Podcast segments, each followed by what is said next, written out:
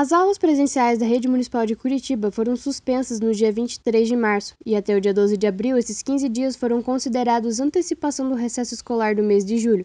Desde então, a Secretaria Municipal de Educação tem disponibilizado videoaulas de segunda a sexta-feira. As aulas de sábado são feitas com adaptações metodológicas e todas as aulas são transmitidas pelo YouTube e pela TV Escola Curitiba. O decreto número 580, publicado no Diário Oficial do município em abril, informa que as aulas presenciais estão suspensas até o dia 2 de julho. A Lei de Diretrizes e Bases se aplica às redes públicas e privadas no Brasil e exige o cumprimento de 800 horas-aula e 200 dias letivos. Segundo a Secretaria de Educação, se as aulas presenciais retornarem até o começo de julho, o calendário escolar não será necessário adentrar em 2021. Vamos supor que volte no começo de julho. O que, que vai acontecer?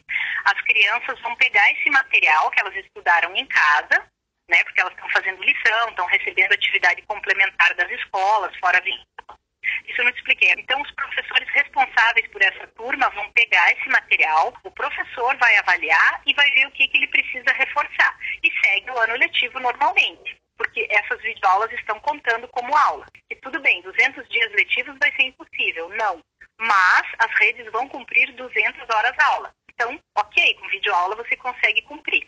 A professora Aparecida do Rocio Fernandes participa do programa Linhas do Conhecimento, que busca explorar e conhecer Curitiba. Ela atuava trazendo crianças para aulas de campo, como museus e teatros, e por conta da pandemia passou a dar aulas pela TV Escola Curitiba.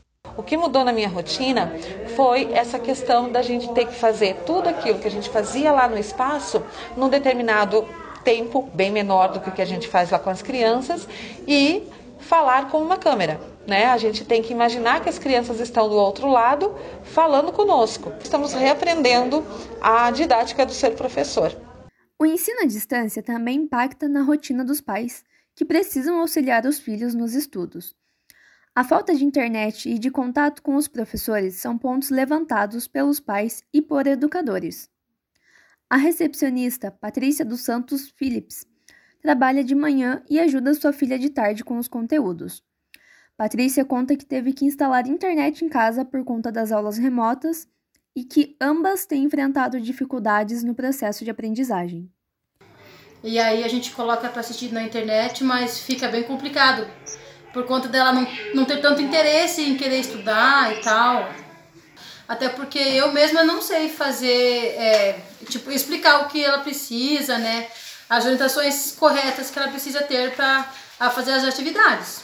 Eu tento fazer o máximo possível com ela, mas é, é difícil. Eu não tenho nem paciência para ensinar ela e ela nem paciência para me ouvir eu explicando para ela da minha forma. Né? O Conselho Nacional de Educação reafirma o ensino à distância como a melhor solução para o calendário escolar no período de pandemia.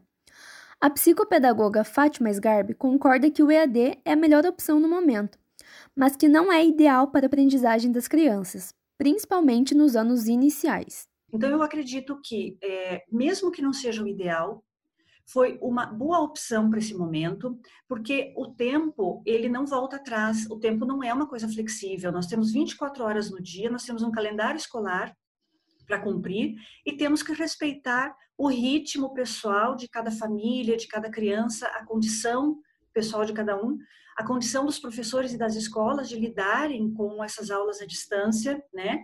É, o recurso técnico e, e que essas escolas têm. Apesar de ainda não saber se a reorganização atingirá o próximo ano, as escolas seguem o currículo anual. Fátima explica que não seria produtivo adiar o ano letivo como também é contrária ao cancelamento. Sabe? Eu acho que emocionalmente o impacto de se perder um ano é muito grande e para adolescentes que têm uma tendência à depressão, que têm uma tendência à apatia, que não são alunos proativos, isso pode gerar um impacto emocional é, tão significativo que pode impossibilitar o avanço sem um, tratamento psicológico ou sem um tratamento psiquiátrico. A psicopedagoga recomenda a revisão e flexibilização dos conteúdos na retomada das aulas. E manter as férias de janeiro é essencial para estabilizar a saúde mental após um período de pandemia. Bruna Gabardo e Sabrina de Ramos para a Web Rádio Comunicare.